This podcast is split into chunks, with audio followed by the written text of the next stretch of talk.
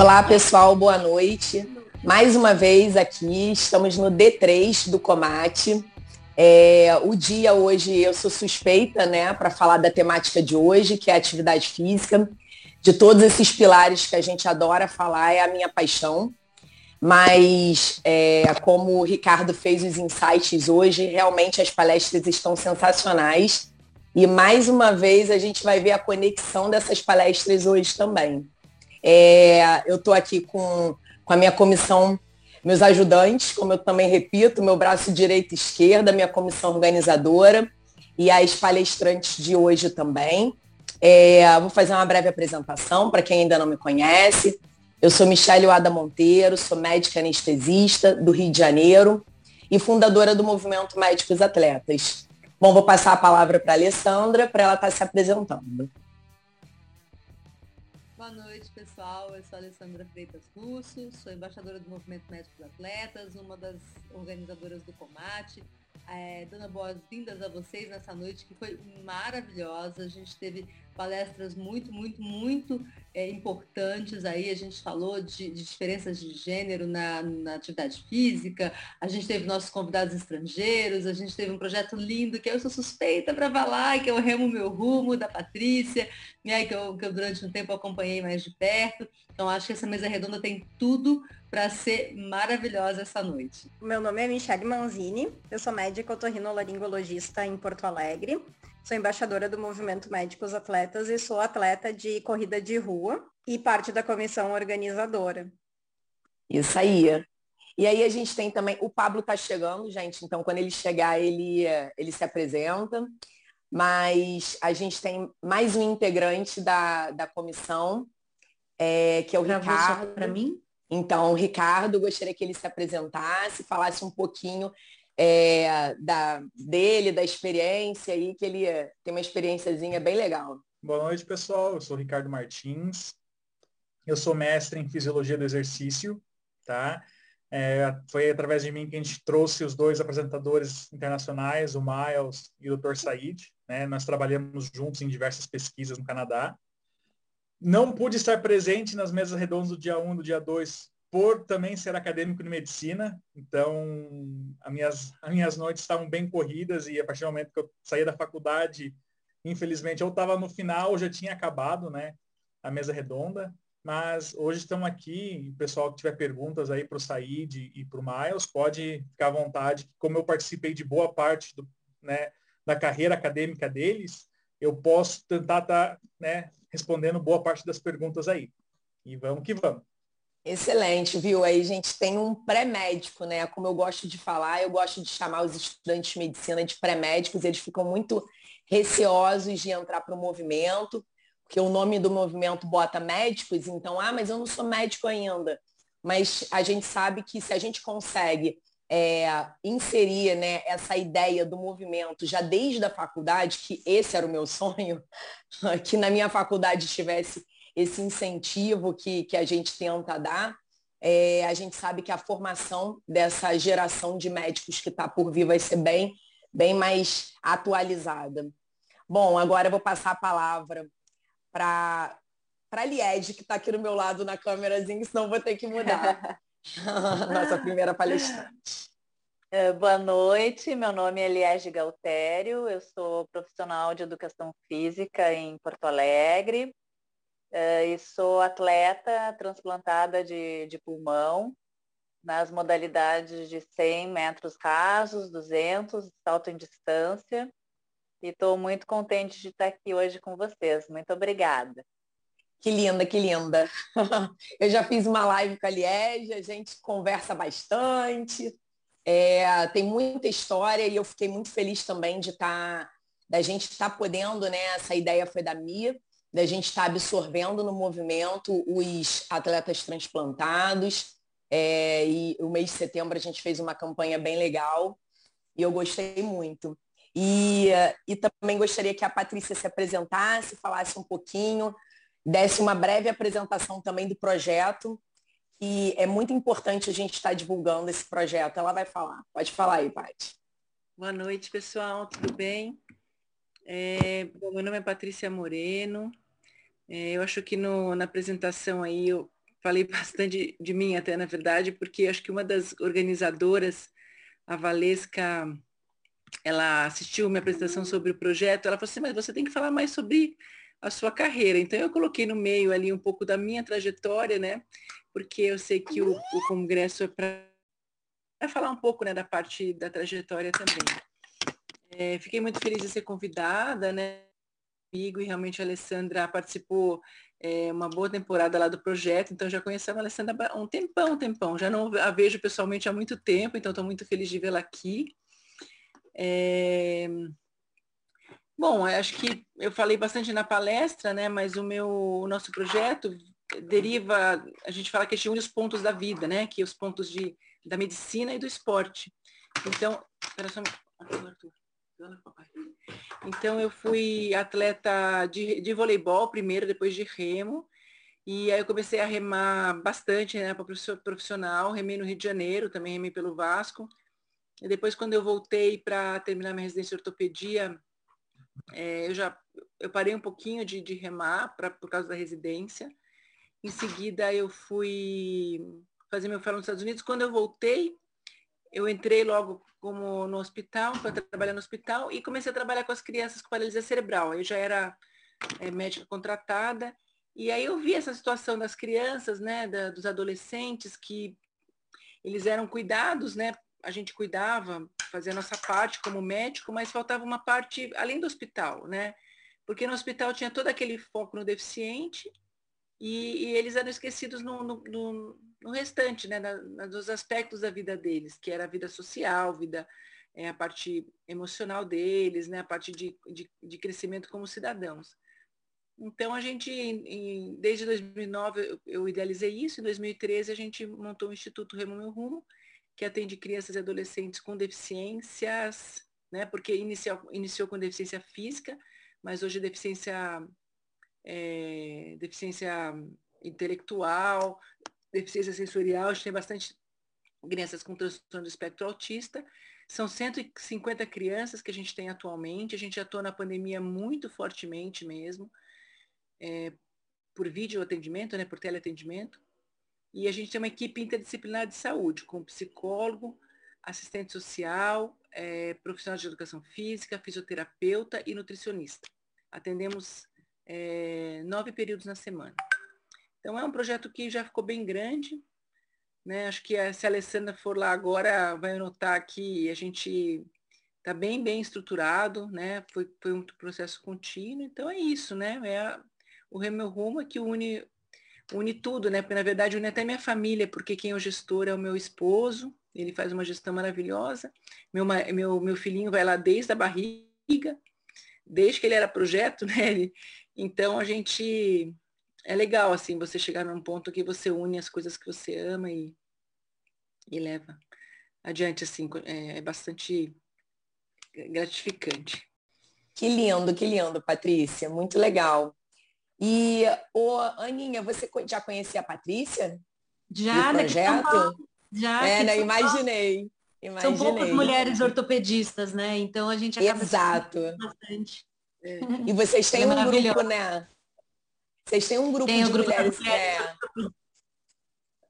As minorias ah. acabam se unindo, né, para a gente é, se fortalecer sempre. Então, as mulheres nesse meio bem masculino e o esporte, é, quando a gente atua como médica do esporte também é um meio predominantemente masculino. Então, a gente unindo as forças e as histórias acabam se identificando e dando uma força com a outra. Olha, vamos lá juntas de mão dadas, que eu já passei por isso, vamos se fortalecer e acaba uma ensinando os caminhos, aí vai ficando mais fácil para todas ali, quando a gente vê que não acontece só com umas, algumas coisas. Mas no final é uma evolução que eu vejo que é da classe, do ser humano, da humanidade, faz parte a mulher está saindo de uma cultura que ela sempre cozinhou, lavou, passou e cuidou da, cuidou da casa para o meio externo, né? Praticar esporte, eu falo que também é um pouco disso. A mulher não tá, não tinha o costume de, de sair correr como a Michelle ou remar como a Patrícia, né? A Liege também e a Alessandra, enfim, as mulheres não têm essa cultura. Então, quando eu falo para uma vozinha no consultório que ela tem que pegar um pezinho e fazer bíceps, ela olha assim e fala, nossa, mas, né? E a gente tem que, tá bonito falar hoje desconstruir, né? Mas a gente tem que desconstruir essas ideias que foram colocadas na nossa cultura, que mulher não pode isso ou aquilo, né? E a gente se une por, pelas minorias. Então, essa é a minha história com a Patrícia. A gente se uniu ali dentro da ortopedia e a medicina esportiva. É, eu, como anestesista, eu é, acompanhei muitos e muitas, muitas residentes, a minoria da minoria das residentes de ortopedia. E, assim, infelizmente, mas felizmente, porque eu vejo que as ortopedistas são fortes demais e, assim, eu tenho uma admiração muito, muito grande mesmo. E a Ana, né? A Ana já é também velha de guerra aqui do, do Médicos Atletas e do Comate. Além de embaixadora, ela também já foi palestrante ano passado e a temática desse ano tem a cara dela. E ela é uma vencedora em relação a, a, a, essa postura. Nada contra você, Ricardo, que está em minoria hoje também, o Pablo ainda não chegou. Mas assim, ela conquistou uma coisa que eu tenho certeza, pelo que eu conheço dela, uma, uma conquista muito, muito legal em relação à sociedade. Então, Aninha, se apresenta aí. Ah, é, entre os, os, maiores títulos que eu tenho hoje é ser a primeira presidente mulher da Sociedade Paulista de Medicina do Esporte. Então eu falo com muito orgulho, que hoje é o que eu mais me orgulho, né, de, de falar que eu sou, que estou, né, que daqui a pouco, ano que vem, eu saio e vou para a brasileira, se Deus quiser.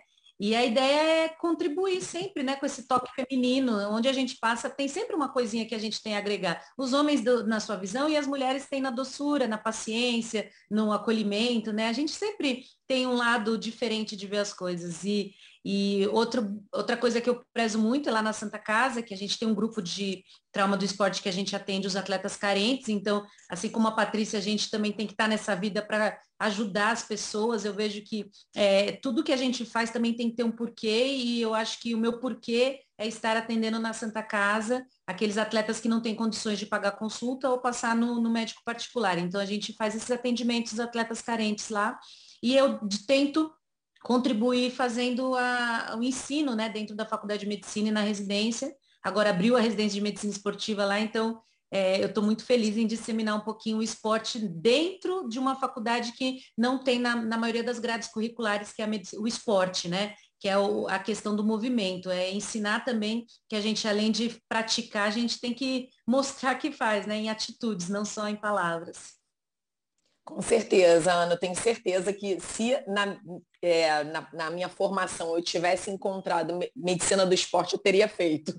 Mas aí eu fiquei naquela da ortopedia e eu falei, não, não, é, é, essas ferramentas eu não quero não, apesar de eu ter habilidades, mas eu falei, não. Mas assim, realmente a medicina do esporte, ela, para quem é, acaba atraindo muito quem, quem pratica, né? Quem já gosta a gente transborda, né? Na, acho que está nos poros essa endorfina, a gente é mais feliz. Eu, eu, eu, eu, quando eu percebo que alguém pratica esporte, eu vejo sempre que ela tá diferente. Parece que o estresse ali passa meio longe, sabe? O mundo tá caindo. Igual as crianças ela assim, não, mas já corri hoje, tá tudo bem. Pode falar aí que eu não tô nem aí. A gente é mais leve, né? Exato, exato. Gente, olha só, acho que eu apresentei todo mundo, né? Acho que eu não esqueci de ninguém. Bom, quem, quem tem perguntas já, eu vou reservar as minhas mais para um pouquinho para frente.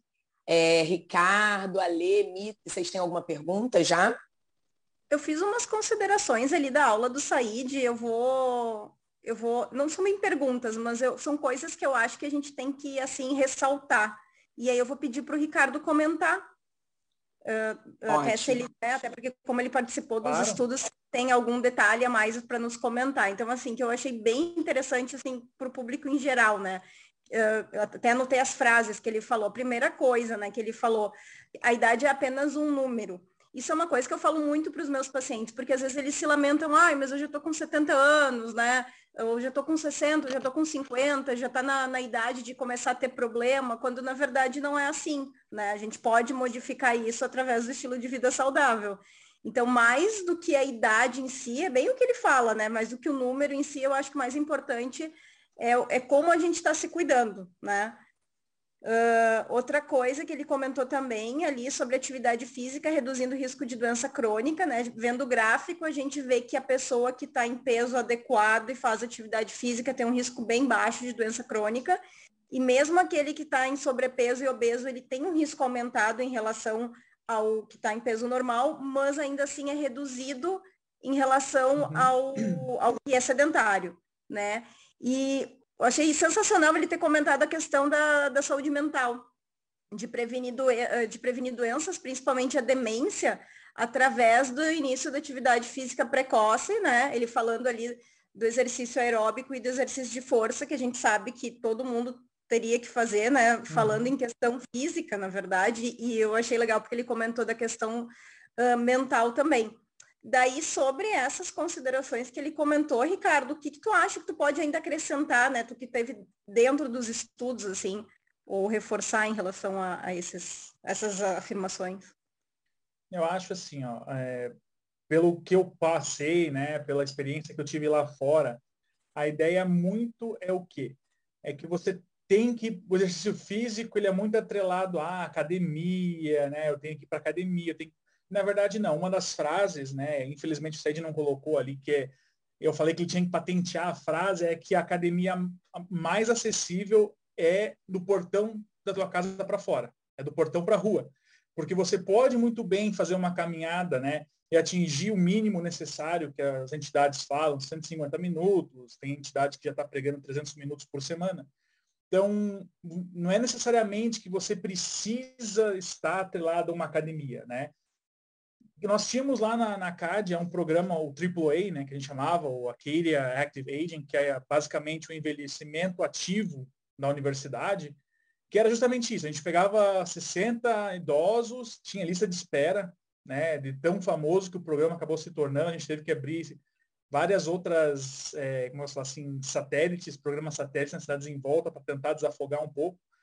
Mas a gente percebia que realmente é, tinham, gente, tinham idosos de 80, né, 90 anos, tinha uma senhora de 101 anos que fazia, e você olhava para uma senhora de 101 anos que já estava no programa já há dois, três anos, e você às vezes comparava com um idoso que estava entrando no programa com 60, 65, e você via a diferença, né? Por mais que ele tinha 30, 40 anos de idade, de diferença, a pessoa que já era ativa, né? Uma pessoa que já tinha um histórico de atleta olímpica e que ela nunca deixou de ser ativa, quando você comparava essas duas pessoas, você via, nossa, parece que a pessoa que está com 60 anos é a pessoa mais velha do que aquela pessoa, aquela senhora que está com 101.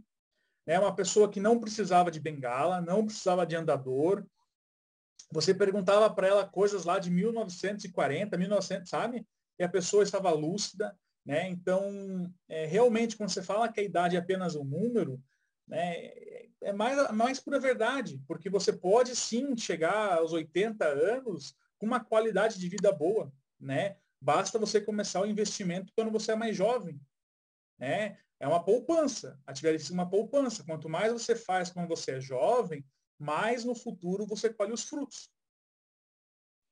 Nossa, muito interessante. Eu, eu acho que eu vou pegar esse gancho, até porque o, o Said falou na palestra dele da, da questão de reabilitação de função executiva né, em relação ao esporte, e de, vou passar até para a Patrícia, é, a, acho que 2020, 2000, acho não tenho certeza, entraram nos guidelines da, da americanos para a reabilitação do autismo a atividade física, né? Até pensando nessa questão da reabilitação de função executiva, e a gente pensa em TDAH, enfim, todos os transtornos do desenvolvimento que mexem com função executiva. Então, eu vou fazer duas perguntas, porque tem uma no chat aqui, para a Patrícia, mas a minha é, é, em que momento o autismo entrou né, no Remo, Remo Meu Rumo. A última vez que eu estive lá no, no projeto foi até, inclusive, para dar uma palestra sobre autismo. É, em que momento em que vocês migraram essa reabilitação física para pensar no esporte dentro da reabilitação cognitiva? Essa é a minha pergunta. E aqui na, no chat tem uma pergunta do Elevi, falando que se é possível apresentar o Remo para uma moça, filha dele que tem 19 anos, que tem PC, que é deambuladora, mas que tem dificuldades com equilíbrio. Então, é, idade para começar a prática esportiva dentro da deficiência física, é a pergunta do, do chat, e a minha é quando é, vocês notaram que o esporte também podia ser um facilitador da reabilitação cognitiva. Gente, olha, então, o histórico do Meu Rumo, né, acho que é a época que é essa questão do deficiente é a minha área de atuação. Eu sou ortopedista a gente cuidava das crianças com deficiência física. E, na verdade, é, as crianças com paralisia cerebral, a, a, a, Alessandra pode até falar melhor do que eu, que é neuropediatra, é, apresentam uma deficiência cognitiva em algum grau, né? Aqui, ó, tá tocando em algum grau. Então, déficit de atenção, né? A gente até tem contado muito com a ajuda da, da, da Alessandra, porque muitas crianças têm algumas coisas sutis e a gente nem, nem sabia. É, pelo Remo Meu Rumo, até pelo trabalho de ajuda da, da Alessandra, a gente tem até visto um pouco mais essas deficiências cognitivas. Agora não, filho. E ele é super bonzinho, mas ele quer minha atenção. Vai lá com o papai. Mas a, a, a verdade, o, o def, a deficiência sensorial, o autismo entrou por causa da demanda mesmo, Alessandra. Quando as pessoas começaram a ouvir falar do Remo Meu Rumo, é, elas vinham falar com a gente, as mães, ai, meu filho tem autismo, ele precisa de alguma atividade, não tem muita, não tem nada disponível para eles, a gente não tem. E a gente ficava assim, mas a gente não sabe lidar tão bem, né? Mas a gente é, aceitou o desafio, aceitou o desafio, olha, vamos, vamos, vamos absorver, vamos ver como que é. E realmente no começo a gente, é, a gente, no começo a gente tinha uma equipe que tinha fisioterapeuta e é, profissional de educação física. Com essa demanda do autismo, também do deficiente intelectual, a gente tem síndrome de Down, a gente agora tem psicólogo né, e serviço social. Então, é, a nossa psicóloga é muito boa, né? E ela tem atendido essas crianças juntamente com, com, a, com assistente social. Então, elas fazem grupos socioeducativos, né? E isso tem trazido bastante experiência para a gente, né? E você sabe, né, Alessandra, no Remeu Rumo a gente tem tantas crianças com deficiências como as com não deficiência. 15 a 20% delas não têm deficiência. Então, ela, eles fazem grupo das crianças é, com e sem deficiência, né? Então a gente tem medido esses ganhos, né? A gente faz, tem um trabalho é, de pesquisa muito grande, a gente faz toda a coleta de dados, tanto os ganhos físicos, né? Ganhos de força, é, condicionamento físico, quanto os ganhos cognitivos. Então a gente tem questionários de qualidade de vida, é, questionários de barreiras facilitadores, é, alguns questionários específicos de psicologia para ver os ganhos dessas crianças, né? E assim, é, é bastante interessante, né? É, é, a gente tem, acho que o mais rico é, é, o retorno das mães, né? O retorno do, do, das mães e a gente trata não só as crianças como as famílias, né? Porque essas famílias são atendidas, né? O serviço social atende. Então é um ganho é, realmente é, geral, assim, né? Um ganho em todos os aspectos. Mas é isso, a gente tem, não tem, é, a gente conta com muitos voluntários né, para nos ajudar nisso, porque é muito heterogêneo, mas é, hoje em dia a gente tenta integrar. A gente faz uma metodologia que a gente divide os grupos, né, até de por idade, por, uh, por aptidão, é, por nível intelectual, né, porque alguns conseguem ir no barco sozinho, outros não. A gente precisa ser muito cuidadoso porque a gente leva a criança para a água, né? Então a gente precisa ter muita questão de segurança, nossa, é muito importante. A gente tem todos os equipamentos de segurança, lancha, os nossos equipamentos são todos adaptados, né? A gente faz muito treinamento, a gente já teve esse ano treinamento de primeiros socorros, a Alessandra já foi dar aula lá, é, colegas foram dar aula também de outras uh, doenças, a gente tem, é porque a gente tem estagiários também, né? A gente tem que treinar muito a equipe para trabalhar com essas pessoas. Mas é muito legal, sabe? Porque quando vem uma criança, por exemplo, com TEA, vem um irmãozinho e isso ajuda a integrar. Então a gente aceita os irmãos, os amigos, então fica um ambiente realmente inclusivo, né? E isso é importante para eles, né? Eu ouvi vocês falarem sobre doenças crônicas, né? Eles têm muita é, mudar essa, esse hábito para eles nessa fase da vida de adolescente uma vez que eles têm muito pouca chance de ter essa, essa oportunidade, porque eles são deficientes físicos e tem pouquíssimos lugares adaptados para eles, pouquíssimas pessoas que sabem orientar atividade física para crianças e adolescentes com atividade física. Então, geralmente eles são afastados da educação física da escola, então a, a tendência deles é ganharem peso e serem cada vez me, menos é, independentes, né? Então, a gente, o que a gente promove é é que eles continuem ganhando independência, autonomia e saúde, para que eles sejam, é, para que essa parte da, da, doença crônica, a incidência diminua. e a saúde mental, que é muito importante, né?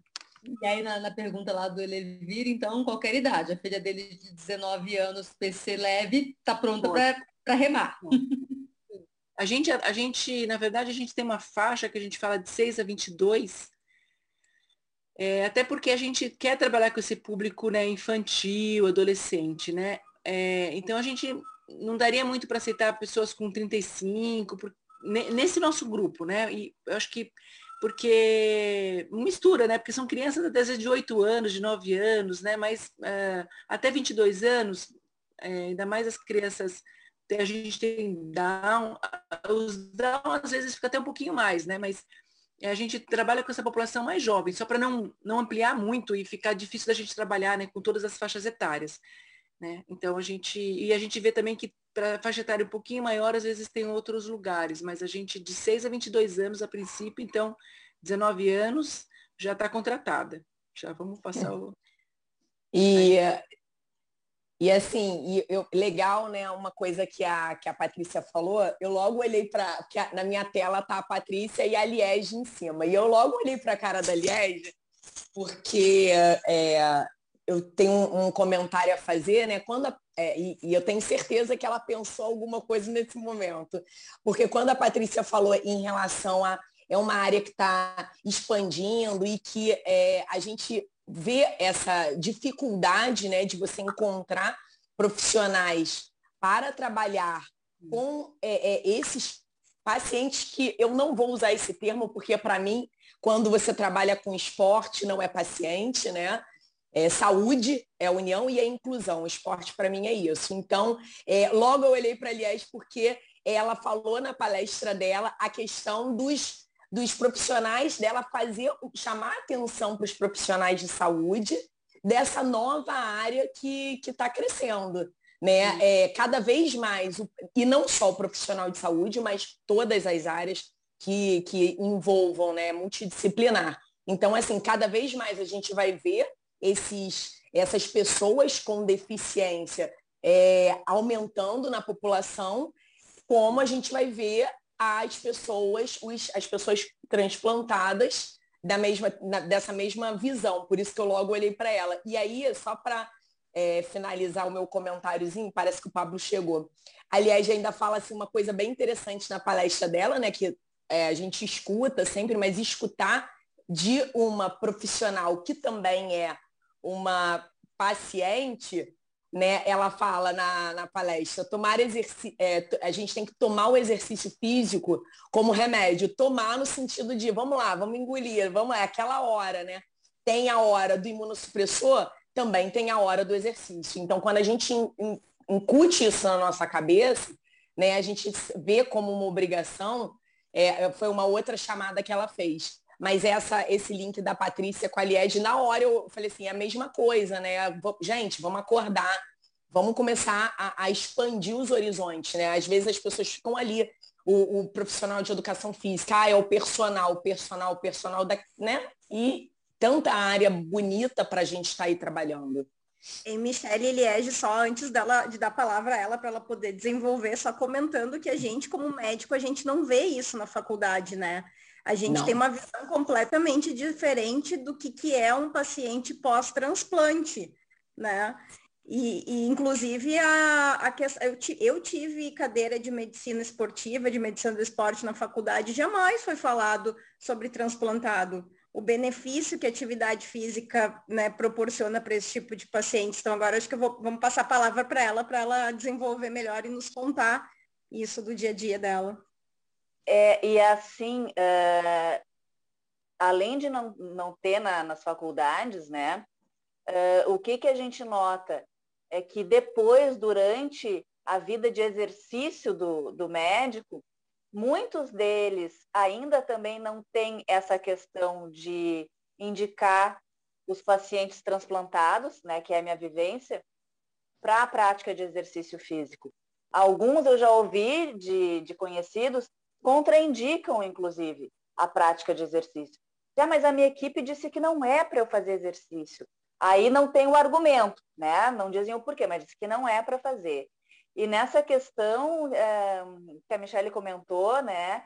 eu realmente eu faço um apelo para os meus colegas da área de, de educação física para que eles estudem e se interessem por outras áreas que não só a academia. Academia, academia, academia. Tem um público, ou melhor, tem vários públicos surgindo carentes desse tipo de atendimento de um profissional de educação física. O público transplantado é um. Por isso que eu, eu agradeço aqui o espaço de estar entre vocês médicos uh, que estão nos acolhendo né, e vendo que os transplantados existem e que podem e devem fazer uh, os exercícios como parte do tratamento. É isso que a gente tem, tem preconizado, né? Tem o tratamento medicamentoso, mas o exercício também faz parte do tratamento. E eu tenho uh, observado isso através desse, desse projeto, né, do Cimesh TX, uh, uh, que é esse projeto para os transplantados se motivarem a se exercitar, uh, os resultados, assim, os, o feedback que eles estão dando. Ah, desde que eu comecei a me exercitar, a minha equipe está me parabenizando, uh, os meus exames estão melhorando, eu estou mais disposto, o meu sono. Porque o que, que acontece? A gente toma esses imunossupressores que, em maior ou menor grau, dependendo do paciente, uh, repercutem em vários efeitos colaterais. Né? Então, assim, pressão aumenta, quem tem propensão a diabetes fica diabético, é, a gente toma corticoide. Eu, por exemplo, tomo há 18 anos continuamente corticoide e tenho que tomar para o resto da vida, né? É o meu protocolo. Então, osteopenia, dificuldade de ganhar massa magra, quer dizer, várias coisas é, que o exercício pode atuar amenizando. Então, a gente, eu tento né, espalhar aos quatro ventos a importância uh, do exercício para transplantados, mas realmente existem uh, profissionais da área que têm muito medo de prescrever treino para um transplantado, porque justamente é isso, é um público muito novo. É um público, uh, eu mesma, né, vou procurar artigos, estudos, não encontro. Encontro na parte de reabilitação, né, da fisioterapia, uh, logo após o transplante, mas prescrição de exercício para transplantado é algo muito novo realmente. Uh, mas eu, o que eu procuro falar para os colegas é o seguinte, não é o exercício, o exercício de repente é até o mesmo, é o olhar que é diferente, é saber da história prévia uh, daquele aluno que está ali. Se ele é um transplantado renal, se ele tem fístula, a gente sabe que não pode pegar peso naquele braço que tem fístula. Se é transplantado hepático, como é que foi a, a ferida operatória, o que, que, que musculatura pode estar aderida ali, né? Então, o exercício é o mesmo, mas a pessoa é diferente sempre, né? Então, é essa questão da adaptação. E, então, é, é, é assim que a gente tem que tentar uh, direcionar esse olhar, né? O olhar para a pessoa e, e sempre tentar encorajar. E eu digo o seguinte, gente, comecem uh, de pouquinho mesmo, né? Às vezes, assim, uh, mais uma vez, a, gente falando de exercício e remédio, até, eu sempre faço esse paralelo, né? Logo que a gente tra transplanta, a gente começa com um nível de imunossupressores bem alto, até ir dosando para cada paciente. A mesma coisa o exercício, né? Cada um vai ter o seu ponto ótimo de rendimento. Até porque se a gente faz um exercício extenuante, nós que somos imunossuprimidos não podemos nos dar o luxo de ficarmos mais imunossuprimidos em função de um exercício né, muito vigoroso, que a gente sabe que baixa a imunidade por um período ali daquela janela. Então é assim, a gente vai tateando, né, enquanto não tem assim o protocolo para né, transplantado, uh, mas estamos no início.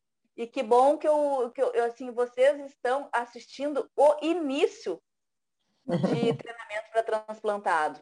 É verdade. E, e, é muito. É uma honra para mim estar aqui com vocês.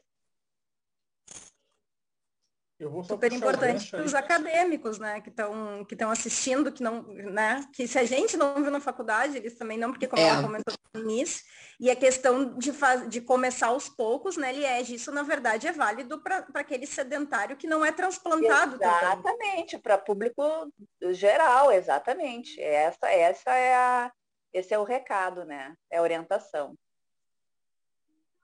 Eu vou só puxar o gancho da Liege, que ela falou ali a questão né, de médicos ficarem muito com o pé atrás em fazer, indicar o exercício físico e tudo mais. Inclusive, eu e a doutora Michelle, a gente faz, fazemos parte do, do projeto aqui no Brasil do Exercise Medicine, né? O que, que é o Exercise Medicine? É um grupo né, multidisciplinar, então tem professor, tem doutores em educação física, tem médicos, tem doutores na área da medicina. É um grupo que faz o quê? Ele tenta difundir a ideia do exercício como remédio, né? Até um, até um certo tempo atrás, o exercício físico era o quê? Era visto como uma prevenção. Faça a caminhada para você não ter um infarto. Faça a caminhada para você não ter um derrame. Faça a caminhada para você não ter osteoporose. Né? Hoje em dia, a, o foco deu uma mudada, pelo menos né, na experiência que eu tenho da América do Norte, é que o foco deu uma mudada. Então, ao invés de ter, né, todo mundo já sabe que o exercício físico previne, né? previne câncer, previne inúmeras doenças. A ideia hoje é o quê? Como que o exercício físico pode tratar certas doenças, né? Só que para o exercício físico tratar, né, você não pode simplesmente chegar ao profissional de educação física e falar, vamos fazer você tem que ter uma, uma, uma, abordagem multidisciplinar, né? E é isso que o Exercise Medicine, ele meio que prega, né? Você não pode ver o paciente, né, no caso transplantado, ou a pessoa na cadeira de rodas, uma pessoa que está na reabilitação, apenas com uma visão da medicina. Você tem que ver aquela pessoa, aquela pessoa vai precisar de um fisioterapeuta, ela vai precisar mais para frente de um profissional de educação física, ela vai precisar de um psicólogo, né, do médico. Então, essa abordagem multidisciplinar que acontece. Né? Inclusive, é, junto com o pessoal ali do, do Médicos Atletas, a gente fez, eu ajudei uma reumatologista a escrever um artigo né, para Vitalogy, que é uma plataforma que tenta difundir né, o conhecimento com palavras assim mais acessíveis para todo mundo, sobre justamente um exemplo, a fibromialgia. Né? A fibromialgia, para quem não conhece, é aquela pessoa que tem dor muscular o tempo inteiro, né? Ah, eu estou com dor, dói meu, meu corpo. E o exercício físico, todo mundo associa com o quê? Com a dor, né? Ah, eu fiz uma corrida, levantei um peso, estou dolorido. Então, muita gente que não entende, né, não, não sabe, ele não tem muito conhecimento na área, pensa que não, uma pessoa que tem fibromialgia, eu não posso dar o exercício físico, porque eu vou piorar o quadro não é bem por aí. É, existem precauções que se deve tomar, com certeza, assim como você tem que ter precauções para quem tem diabetes, para quem tem pressão alta, para quem é cadeirante, para quem né, tem transplante, para quem é atleta, você tem que ter precauções. Então, assim, é, é, a maneira, você não pode achar o exercício físico como aquele, a gente chamava assim, one size fits all, que é aquele é um programa que eu prescrevo para a doutora Michele, que eu prescrevo para a Liege, que eu prescrevo para outra Michele, entende? Então você tem que fazer aquele, é, individualizar o teu programa, né? E isso é muito importante porque uma pessoa que tem né, um transplante, ela não pode fazer um exercício mais rigoroso, justamente por causa da imunossupressão, né? E às vezes uma pessoa transplantada é uma pessoa que ficou um certo tempo sedentário. Então você tem que começar, né, baby steps, passinho em passinho, até essa pessoa evolua, né? E é justamente isso que falta no Brasil, é esse ensino multidisciplinar na própria faculdade de medicina, né? É aquela pessoa que acha assim que não, que tratamento é o quê? É remédio. Não, tratamento, na verdade, é uma parte do plano de cuidados. Né? Você tem que, você não pode ver o, o, o tratamento de alguém com somente a parte medicamentosa, você tem que ver com um plano de cuidados é você falar sobre higiene, é você falar sobre sono, é você falar sobre dieta, é você falar sobre atividade física. Se for necessário medicamento, entra com medicamento. Mas para você conseguir ter esse plano de cuidados, o médico não consegue fazer tudo sozinho.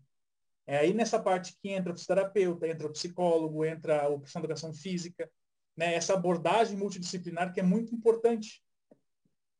É, que acontece lá, lá no Canadá, mas aqui ainda está demorando, né? Está difícil, aos poucos. É, até na nossa prática clínica, né? Eu trabalho, por exemplo, no hospital público, né? Não tem, por exemplo, educador físico disponível. Aí trabalho em hospital privado com convênio, também não tem, não tem educador físico disponível, né? Uh, tu consegue, às vezes, fisioterapeuta, às vezes nutricionista, às vezes fonoaudiólogo, mas, né, educador físico tu nunca consegue. Ou a pessoa vai lá e contrata alguém, né, posto de saúde, não vê educador físico, então, e é super importante, né? porque muitas vezes é o tratamento necessário.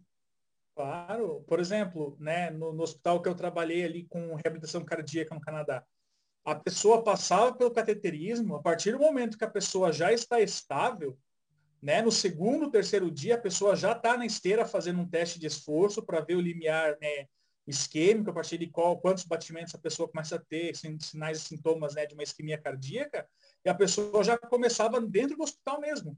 Então passava pelo cardiologista, o cardiologista assinava, ó, a doutora Alessandra ali passou para o cateterismo, já está estável, pode iniciar o tratamento. Então, no segundo, terceiro dia, pós-infarto, às vezes a pessoa já passava pelo fisiologista responsável, já passava pelo personal e ali começava o tratamento dentro do hospital mesmo, né? Que eles chamavam de nível 1.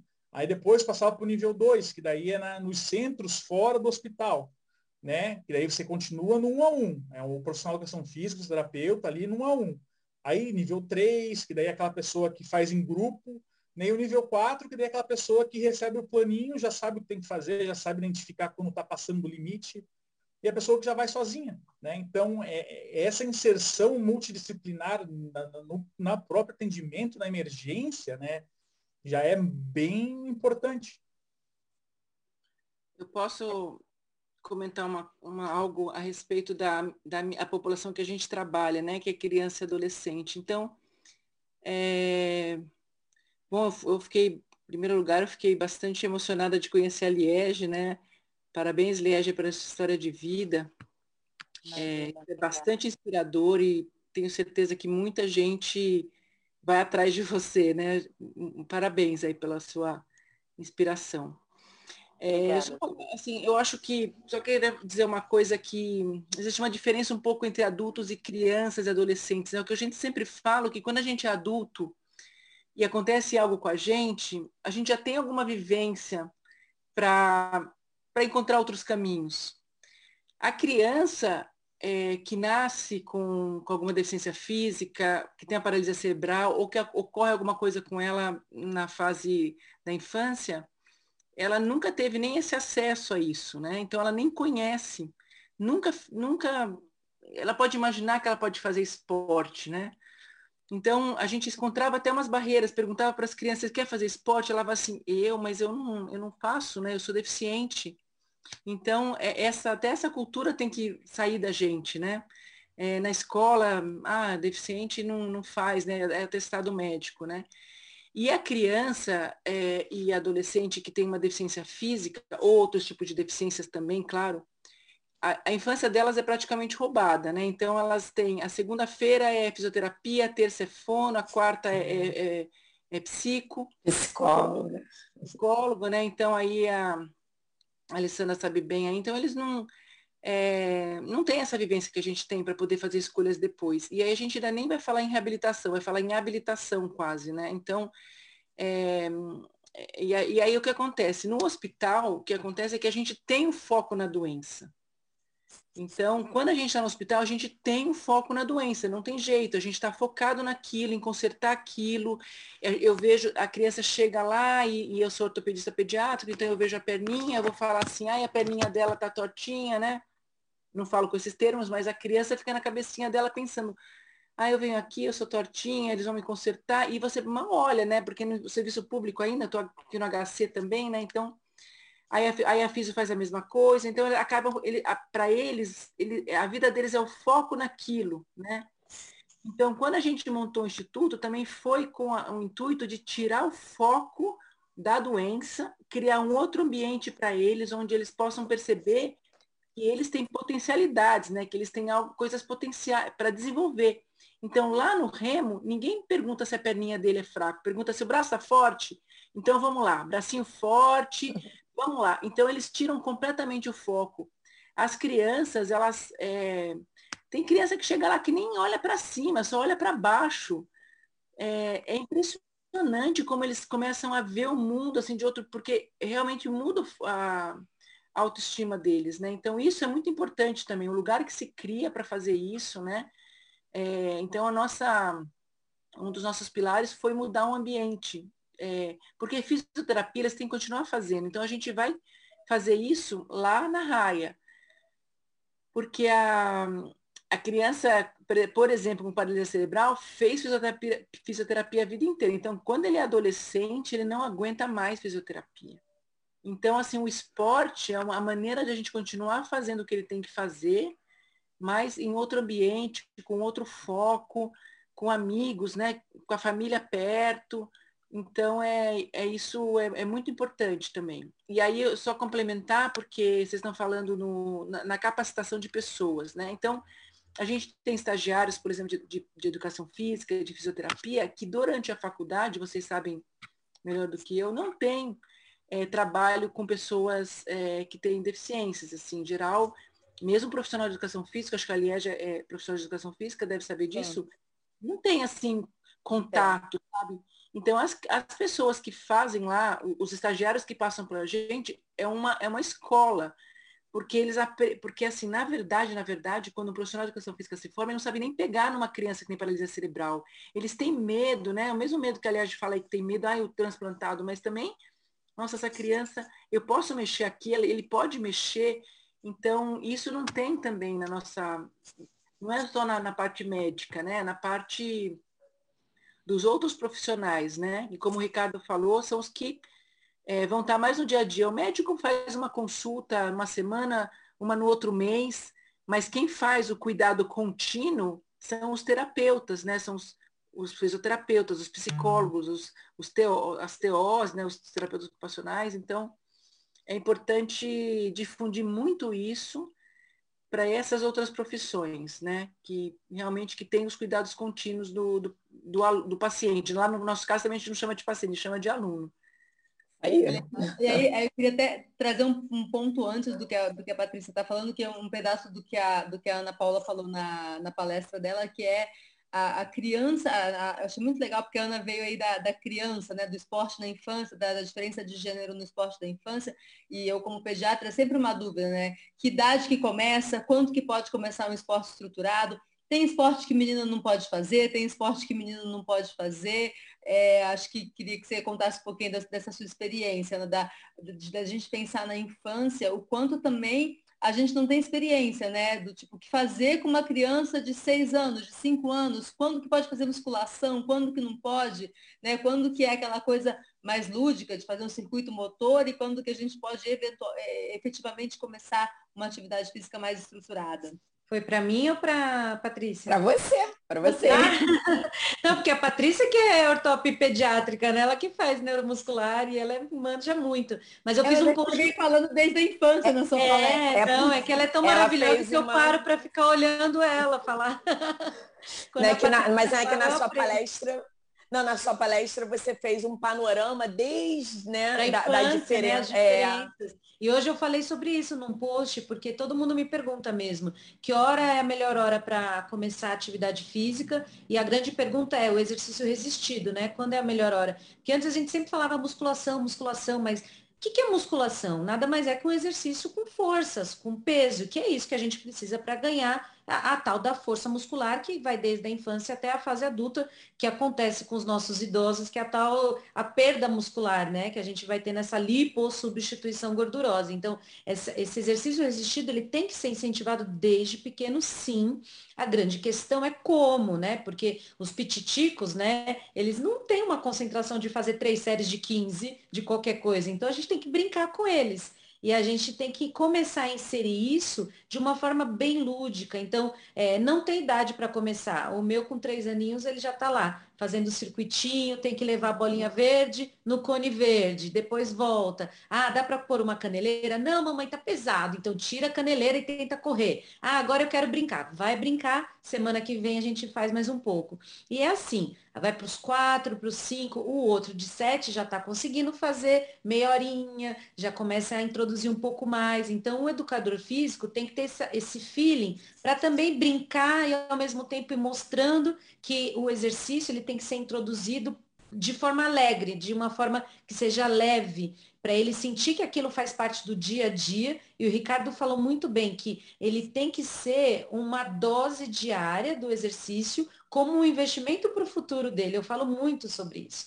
E as crianças têm que entender que isso tem que fazer parte do hábito, como escovar os dentes, como tomar banho, todos os dias tem que ter sua dose diária de exercício físico, mas ele tem que ser feliz com essa atividade. Não tem que ser assim, ai, hoje eu tenho que treinar, ai, mamãe. Os meus acordam falando, ai, hoje ajudou, ai, hoje tem a natação. E tem que ser assim, de uma forma alegre e divertida. Então as mães me perguntam sempre, que horas, que como começar? Eu falo a hora que você achar que eles estão prontos e a hora que você quiser mostrar para ele esse mundo. Só que a gente tem que ser o maior exemplo. Então, se a gente não come legumes, verduras, não adianta você forçar seu filho a comer.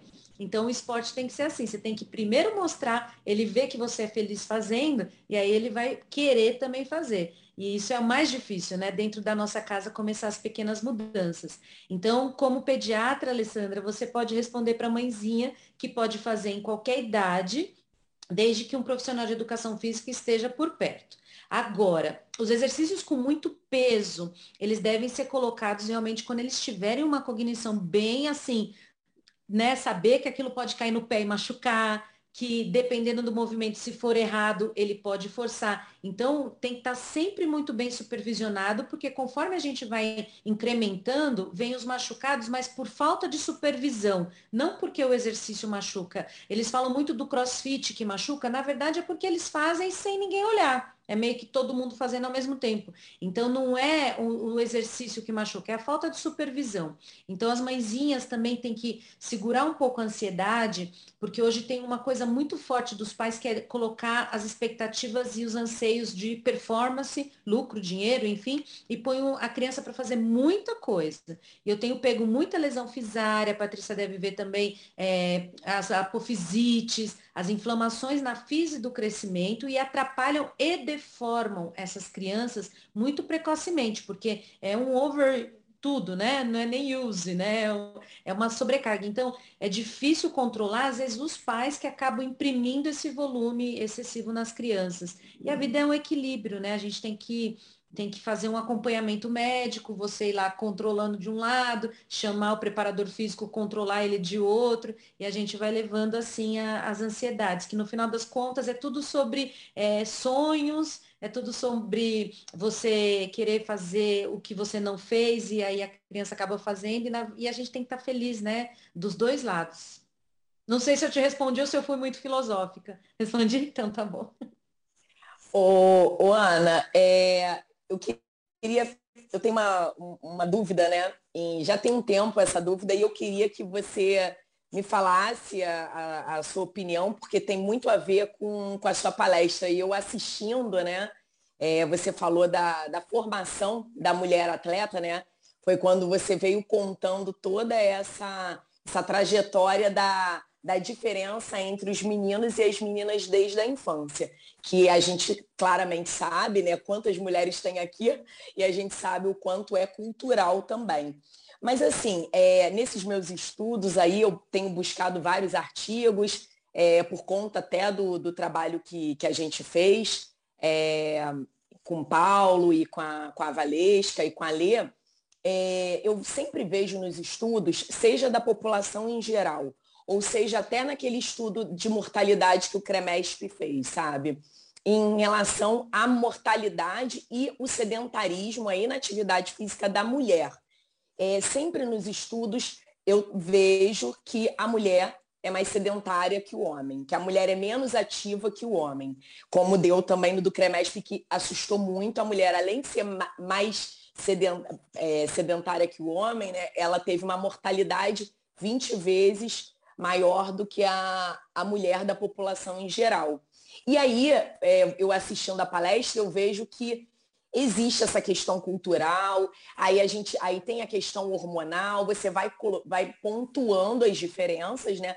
É até interessante que você fala assim em algum momento, olha, não adianta você querer disputar queda de braço, né? Ah, eu vou lá disputar com o menino, né? A gente tem que ter a consciência que existe a diferença física mesmo, tem a cultural, tem a física, né? Somos seres diferentes. E aí eu fico me perguntando, será que a mulher ela tem estatística, essa estatística por conta, e, e isso tem um peso para essa estatística, porque a mulher, quando ela é menos incentivada, desde a infância, de, aquela menina que vai ficar na boneca e o menino tá ali, eu tenho um casal de filhos, e eu vejo que a energia é diferente. Os meus dois filhos fazem karatê. Só que o menino, ele não para, é chute, golpe o tempo todo. Ele tá. Será que isso tem uma influência nessa estatística da mulher adulta? Eu queria saber a sua opinião. Sim, é, é, cientificamente comprovado que a mulher ela tem a questão hormonal um pouquinho mais precoce que o dos homens com relação às suas quedas e baixas é, é, vai caindo literalmente ao longo dos anos e os homens, eles têm a taxa da testosterona que se mantém, o pico começa na, na adolescência, que eles estão fervorosos, e, e, essa diferença fica gritante na adolescência. Enquanto eles estão na fase de crescimento, eles geralmente brincam juntos, mas aí tem a questão do estímulo, que geralmente dos meninos acaba sendo um pouco mais realmente para esportes de contato, esportes de corrida, e as meninas acabam indo para essa questão mais balé, dança e coisas que realmente a nossa cultura sempre foi assim, tá tudo bem, né? Eu acho que a mulher tem que também ser estimulada a ser delicada. Eu sempre brinco que os meus pais nunca me botaram no balé. Eu sinto falta da postura que eu nunca tive, né? E eu acho lindo as meninas também terem esse lado doce. Mas elas também têm direito a escolher fazer judô ou fazer um esporte futebol, que hoje a gente vê as meninas brilhando. Mas na adolescência tem essa explosão diferenciada de hormônios, porque os homens, eles são os corredores, os lutadores, a caça, eles que vão buscar. Então é instinto animal que eles tenham esses hormônios mais, é, mais fortes, né, da, da força. E as mulheres são as progenitoras, elas vão gerar. Então vai vir lá ocitocina, hormônio relaxina, então elas são mais flexíveis, elas têm a bacia mais larga para caber o feto, então o neném, né? Então a ideia toda também é sobre a, é, olhar para nós mesmos e saber as nossas limitações, a questão hormonal da, das mulheres que têm os ciclos menstruais, que tem muitas que se alteram bastante, né? Então, nessas fases, a mulher realmente, ela olha um pouco mais para dentro e tem essa questão de não, não ser tão esportiva, em na maioria dos casos. Por isso que a gente tem essa estatística tão diferenciada. Agora, os homens têm essa questão cultural de um estimular o outro também. Vamos lá, vamos jogar bola. E os homens depois têm o social e as mulheres já são mais caseiras, mais pela nossa cultura. E isso a gente vai levando ao longo dos anos, né? E aí, quando tem o, casamento, quando a gente acaba tendo o relacionamento, a mulher acaba se fechando mais, porque é ela que é a cuidadora. E aí ela se anula. Então eu vejo você, a Michelle a Patrícia, a gente, eu tenho certeza que a fase da gestação e um ano após a gestação, a gente nem lembrava muito de nós mesmos. Eu falo assim, que dia que eu fui no salão depois que eu tive filho, eu fiz a unha, ou tomei um banho desse. A gente se anula porque é uma questão de, da cria. E isso, às vezes, a gente acaba levando um pouco adiante e acaba se descuidando e, engordando e perdendo muito a autoestima das mulheres. A gente precisa resgatar e a gente precisa se estimular coisas que os homens fazem muito. Um leva o outro para para né, guerra e as mulheres não têm muito isso. Então a gente tenta, entre as outras, outras, né, formar esses grupos, mulheres não sei o que da corrida, mulheres não sei o que, para tentar também ter essa, essa questão de estímulo. Mas tem influência hormonal, tem influência corporal da questão das massas, óssea, força, social, cultural, é multifatorial e sim as mulheres praticam menos esporte estatisticamente, e sim, as mulheres se lesionam mais que homens, e sim, ao longo dos anos elas vão perdendo os hormônios, vai desanimando e vai é, é, tendo essas diferenças que a gente precisa lutar para não acontecer.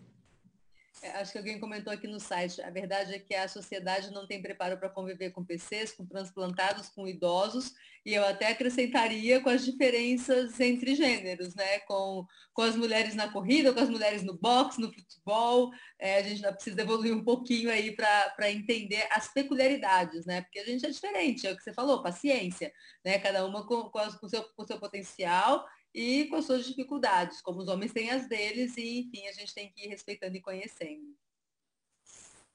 Perfeito. E, e, gente, esse discurso não é para a gente se sentir nada menor, não. A gente tem milhares de qualidades e mil coisas que é para a gente se levantar. Isso é só para a gente poder entender que a gente precisa tirar força mesmo. Como as minorias, as questões dos transplantados, dos deficientes físicos, eles também têm que ter inclusão e a gente defender as bandeiras. É, é que é aquela coisa, a gente sempre olha um pouquinho para si, mas é para, no final das contas, a gente se unir juntas é, ser mais forte. Então, quem, quem vê, não, tudo isso que eu falei, nada me abala. Eu estou lá fazendo meu esportezinho todo dia, estimulando todo mundo a praticar. A ideia é que a gente não, não entenda que isso tudo é para a gente se, se sentir menor.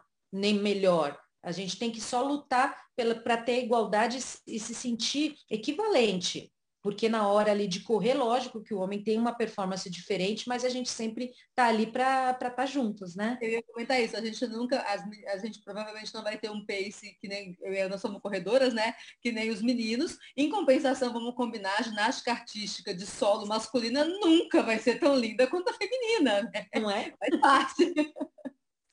Mas isso que a Ana falou é verdade. Eu acho que o autoconhecimento é importantíssimo para a gente seguir por um caminho de equilíbrio. É, eu, eu, eu surfo, né? E eu comecei a surfar, eu sempre falo, né, também na, nas lives, eu sempre gosto de contar. Eu comecei a surfar antes do Fábio, eu comecei a surfar em 2009 na minha, no meu R1.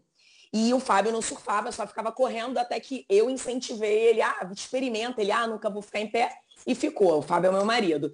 Ok, ele um ano depois começou a surfar eu parei duas, eu surfei na gravidez, nas duas gestações, só que eu tive a, a, a pausa e aí para o para retornar é uma coisa mais complexa e assim eu confesso a vocês que até é, acontecer na minha cabeça isso que a Ana falou, não, gente, não é para diminuir, é para a gente é, entender, que é o tal do autoconhecimento, e entender o nosso espaço e parar de competir. Por isso que eu adorei o exemplo da queda de braço porque eu confesso, estou aqui confessando, vai ficar gravado que por um bom tempo eu ficava inconformada dele estar tá lá surfando, não tinha perdido nada, porque não foi o corpo dele que modificou e também não teve a pausa, enfim.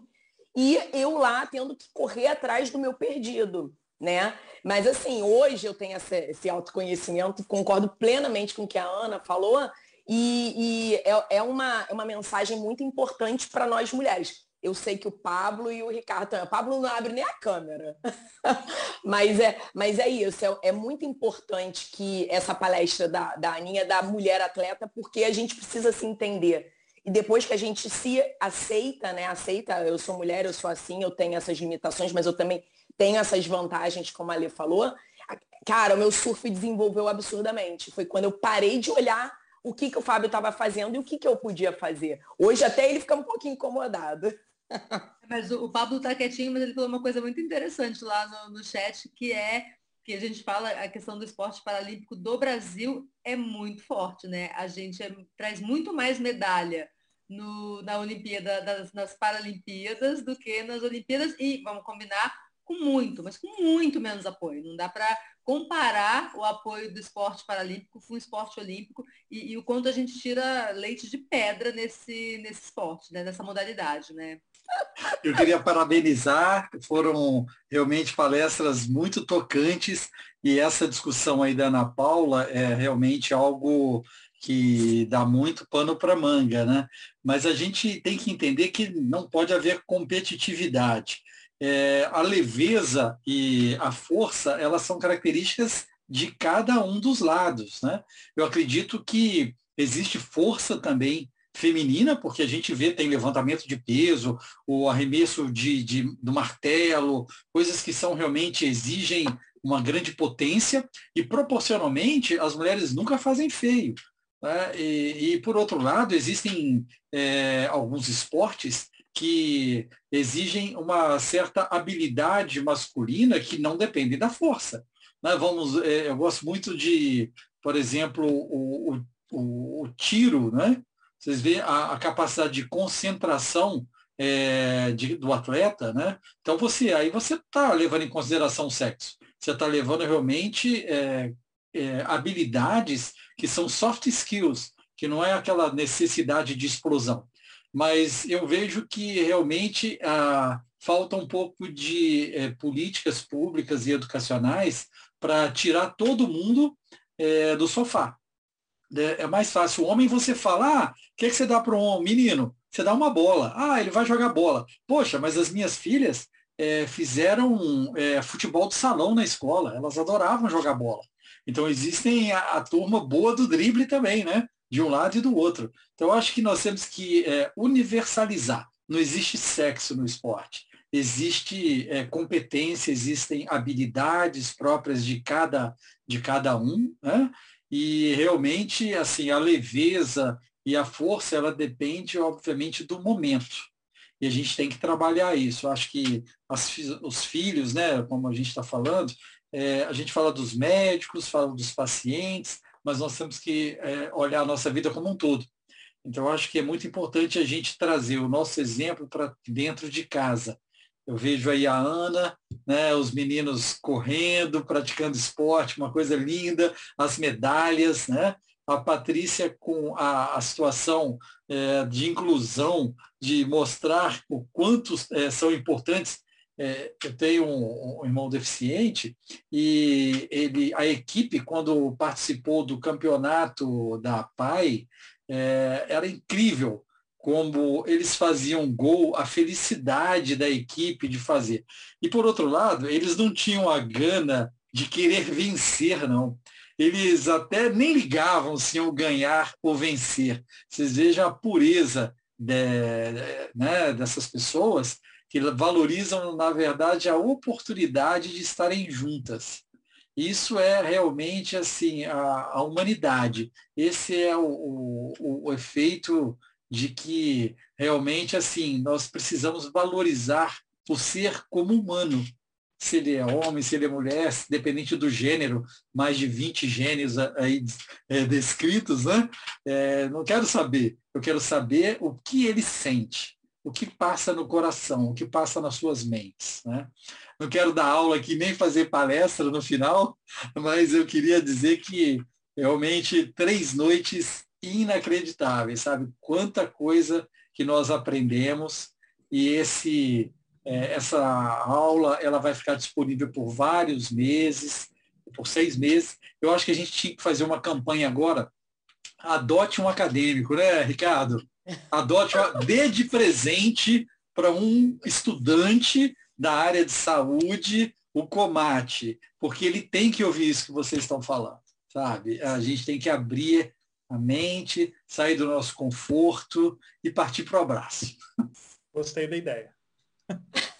Aí, Ricardo, você é um privilegiado, hein? Eu, eu, eu, fico olhando esse, eu fico olhando esses estudantes, eu falo, gente, ah, eu quero voltar a fazer faculdade, quero rebobinar tudo e voltar. Eu já tenho várias ideias. Se eu, se eu fizesse faculdade hoje, eu tenho, tinha várias ideias para estar tá aplicando. Depois eu te falo, Ricardo. E aí, é um meninas? Muito mais, é um olhar muito mais humano, né? Muito, pelo menos muito. Assim, uh, sobre o paciente, né? A gente se coloca muito mais no lugar dele hoje e essa capacidade eu desenvolvi anos depois de estar formada.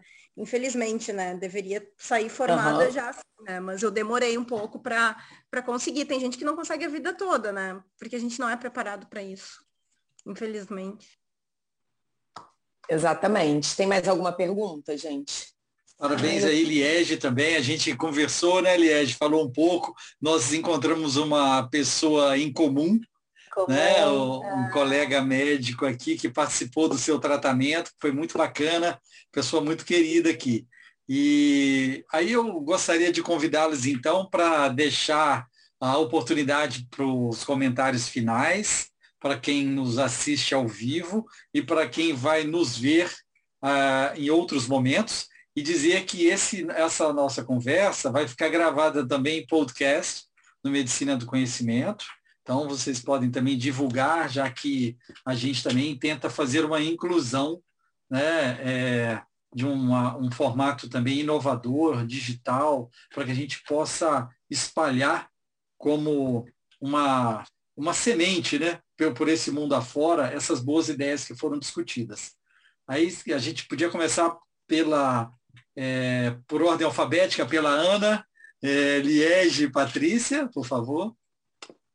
Olha, eu fico muito feliz pelo convite já desse segundo, né, que eu primeiro participei ano passado, no meio de uma pandemia, a gente estimulando as pessoas a praticar esporte, os médicos, os acadêmicos, e no final das contas vai pegando todo o nosso torno. Então, esse fruto ainda virtual, ano que vem, espero que já se transforme em, né, em presencial e que a gente saia estimulando toda a nossa classe, né, que precisa muito.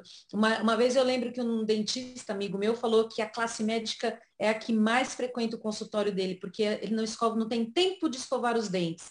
E eu lembro no meu momento da residência que eu comia mal, eu comia no carro entre um hospital e outro. E hoje eu penso que realmente a gente não se alimenta bem, a gente não escova os dentes e quis fazer esporte é um luxo. Então acho que a gente tem que repensar sobre isso, repensar sobre o nosso bem-estar, porque só assim a gente vai poder, poder transmitir para as pessoas o que a gente é, né? A gente precisa, além de falar, fazer. Então essa é a minha mensagem final queria deixar meu contato, todo mundo né, pode falar comigo. Eu sou super disponível, a Michelle sabe, o pessoal sabe que eu tento responder Verdade. todos os meus directs, meus WhatsApps, então fiquem à vontade para as dúvidas, se, se assim tiverem da, da palestra. Um beijo e obrigada pelo convite. Aliás, vou, vou, só atravessar aqui o samba rapidamente, porque a Ana também é uma super apoiadora do movimento que chama Divas que Correm, que é de mulheres que empoderam outras mulheres a prática esportiva e é gratuito, enfim, então ela é realmente muito disponível e está tá muito parceira aí de vários projetos que são muito legais para a prática esportiva. Acho que a próxima é a Liege. Eu?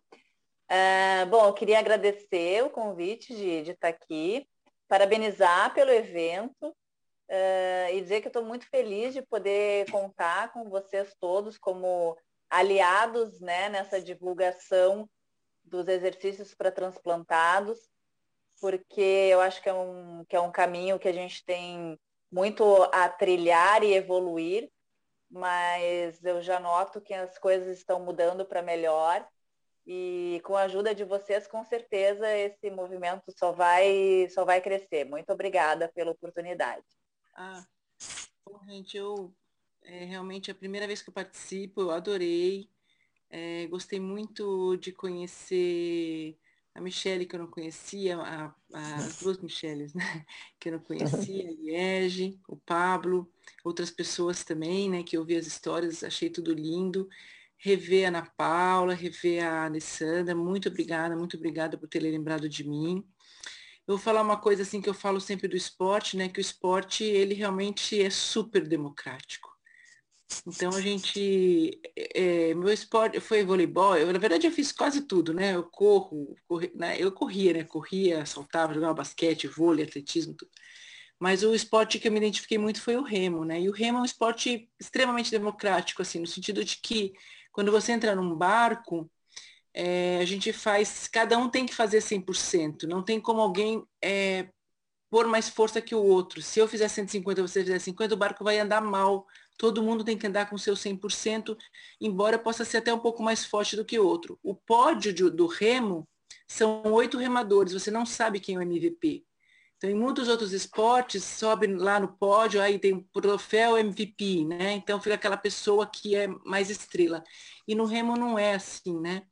E o remo é muito democrático, como todos os esportes, mas o esporte é democrático porque pessoas de vários backgrounds competem juntos, estão juntos e estão felizes, né? Como o Pablo falou, é, estão lá. Então, é isso que o esporte é. O esporte é uma união de pessoas com o mesmo né, propósito, que é, que é saúde, o que é até às vezes competir, mas é, então eu assim que eu senti esse congresso, assim, um monte de gente legal, diferente, né? Como é o esporte. Eu agradeço de participar, espero que na próxima esteja presencial mesmo. E eu convido vocês também, todos a irem lá na Raia Olímpica, tá? É um lugar muito, muito bacana. É um oásis em São Paulo, porque São Paulo é uma cidade, vocês sabem, muito megalópole, assim, né? E, e lá é um, é, um, é um lugar, é um parque, né? Muito grande, muito bonito. E, e quando tem as crianças lá remando, então ainda é mais inspirador. Então eu convido vocês e agradeço. Muito obrigada, muito obrigada por tudo. Sucesso para todos continuem cada um na sua jornada e que a gente se encontre sempre, né, para difundir essa, essa paixão nossa que é o esporte. Obrigado. Então, vou deixar então aberto aos nossos, é, a comissão organizadora, que quiser, quiserem aí também fazer as suas considerações, e dizer que amanhã é o nosso último dia, mas nem por isso o, o menos importante, né? e nós continuaremos juntos nas redes sociais, do Comate, no Movimento Médicos Atletas, e contamos com a presença de todos, com a divulgação desse projeto e que o Comate realmente seja um evento cada vez mais forte e convença cada vez mais pessoas a buscar pela saúde. Bom, eu, eu já vou, então deixa eu aproveitar e já falo logo. É, Bom, eu também gostaria de agradecer, é, agradecer mais uma vez a todos os palestrantes, que repito isso todos os dias, que sem vocês o Comate não estaria acontecendo. Sem os palestrantes e sem os meus braços direito e esquerdo da comissão organizadora, não teria como a gente, e todos aqui com essa rotina agitada, é aquela, aquela correria, mas a gente se dedicando ao amor ao esporte e em estar tá difundindo isso é, para todo, todo mundo. Né? É, eu gostaria também de reforçar essa mensagem né, que, que, que as palestrantes já falaram em relação à união e inclusão do que o esporte faz e isso é, é altamente gratificante. E o último recadinho é que amanhã não temos a, a mesa redonda, porque a gente, como é um, é um dia a dia de um assunto que de Covid, né, que acaba estando é, muito badalado ainda por conta da pandemia, a gente deixou, a, preferiu colocar mais palestras e a gente não colocou uma mesa redonda. É, só que às 10 horas é, a gente vai estar tá fazendo todos os sorteios de todos os, os produtos, né, e, e, produtos virtuais ou não, é, a, dos apoiadores, inclusive também tem do Semestre TX, é, tem, da, tem livro da Flávia, que palestrou ontem. Então, são vários, tem mais de 10 sorteios. E eu vou estar tá abrindo uma live ao vivo, né? Às 10 horas, é, pelo Comate, para estar tá, tá fazendo esses sorteios. E aí, se vocês tiverem dúvidas em relação às palestras de amanhã, podem estar tá perguntando no, nos comentários da palestra que a gente está repassando para os palestrantes e devolve para vocês. Só agradecer aos palestrantes de hoje. Noite linda, acho que né, falar de, de exercício é, é, o, é o, a, a, pedra fundamental do, do movimento e super agradecer tudo que foi falado hoje, conteúdo riquíssimo e até amanhã. É, dos pilares do, do estilo de vida saudável, eu acho que o que eu melhor consigo cumprir é, é o exercício físico, é o que eu mais me disciplino e o que eu mais gosto. E então, para mim, né, sem dúvida, foi uma noite super interessante. Eu gostaria de agradecer por todo esse conhecimento e toda essa experiência que nos trouxeram, né? Uh, o mais incrível de tudo é que o, o, exercício ele previne, ele trata, ele reabilita e além de tudo isso ele ainda faz uma inclusão social absurda, né? Então muito obrigada por tudo que compartilharam conosco e uma boa noite a todos. Cadê o pupilo Ricardo? Eu tô aqui ainda. Bom, agradecer a todos, né? Foi um foi uma noite assim muito agradável. Tive experiências, né? Confesso que eu nunca tinha né, visto uma atleta transplantada, então obrigado pela oportunidade de estar aprendendo contigo, tá, Liege? Imagina, eu... obrigada eu.